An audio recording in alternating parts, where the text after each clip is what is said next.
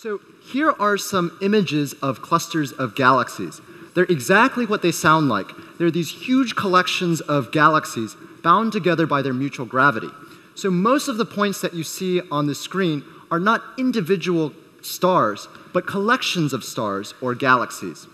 Now, by showing you some of these images, I hope that you will quickly see that galaxy clusters are these beautiful objects. But more than that, I think galaxy clusters are mysterious, they're surprising, and they're useful. Useful as the universe's most massive laboratories. And as laboratories, to describe galaxy clusters is to describe the experiments that you can do with them. And I think there are four major types, and the first type that I want to describe is probing the very big. So, how big? Well, here is an image of a particular galaxy cluster. It is so massive that the light passing through it is being bent, it's being distorted by the extreme gravity of this cluster. And in fact, if you look very carefully, you'll be able to see rings around this cluster. Now, to give you a number, this particular galaxy cluster has a mass of over 1 million billion suns. It's just mind boggling how massive these systems can get. But more than their mass, they have this additional feature. They are essentially isolated systems. So if we like, we can think of them as a scaled down version of the entire universe.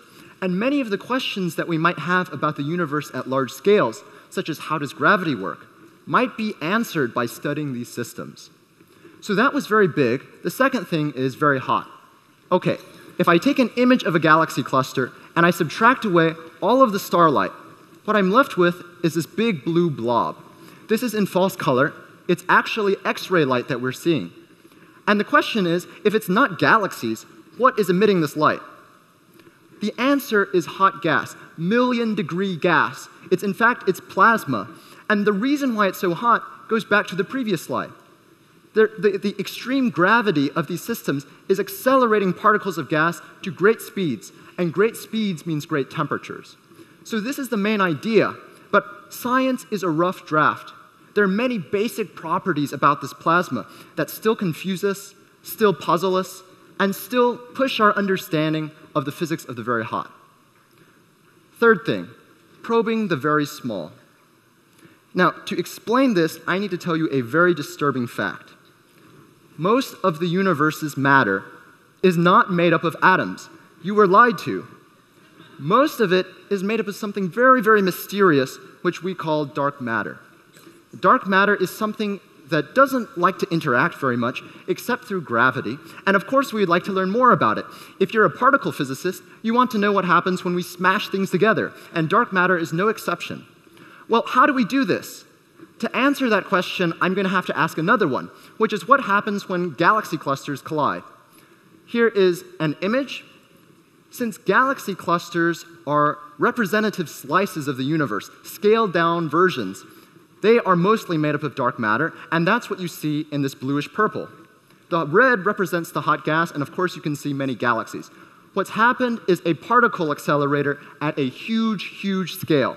And this is very important because what it means is that very, very small effects that might be difficult to detect in the lab might be compounded and compounded into something that we could possibly observe in nature. So it's very funny. The reason why galaxy clusters can teach us about dark matter, the reason why galaxy clusters can teach us about the physics of the very small, is precisely because they are so very big. Fourth thing, the physics of the very strange. Certainly, what I've said so far is crazy. Okay? If there's anything stranger, I think it has to be dark energy. If I throw a ball into the air, I expect it to go up. What I don't expect is that it go up at an ever increasing rate. Similarly, cosmologists understand why the universe is expanding. They don't understand why it's expanding at an ever increasing rate they give the cause of this accelerated expansion a name, and they call it dark energy. And again, we want to learn more about it. So, one particular question that we have is how does dark energy affect the universe at the largest scales? Depending on how strong it is, maybe structure forms faster or slower.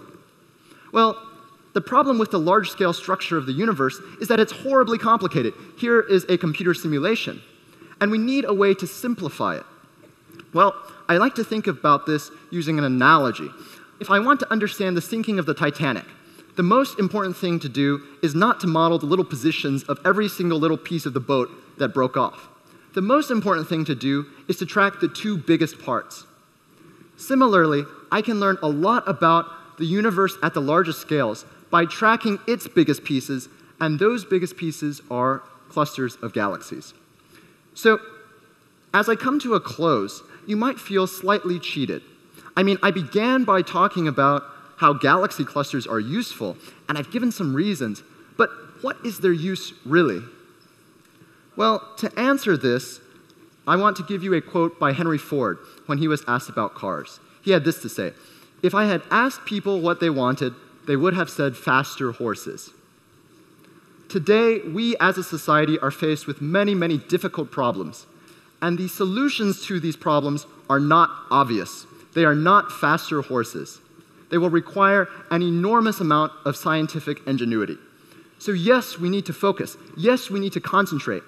But we also need to remember that innovation, ingenuity, inspiration, these things come when we broaden our field of vision, when we step back, when we zoom out. And I can't think of a better way to do this than by studying the universe around us. Thanks.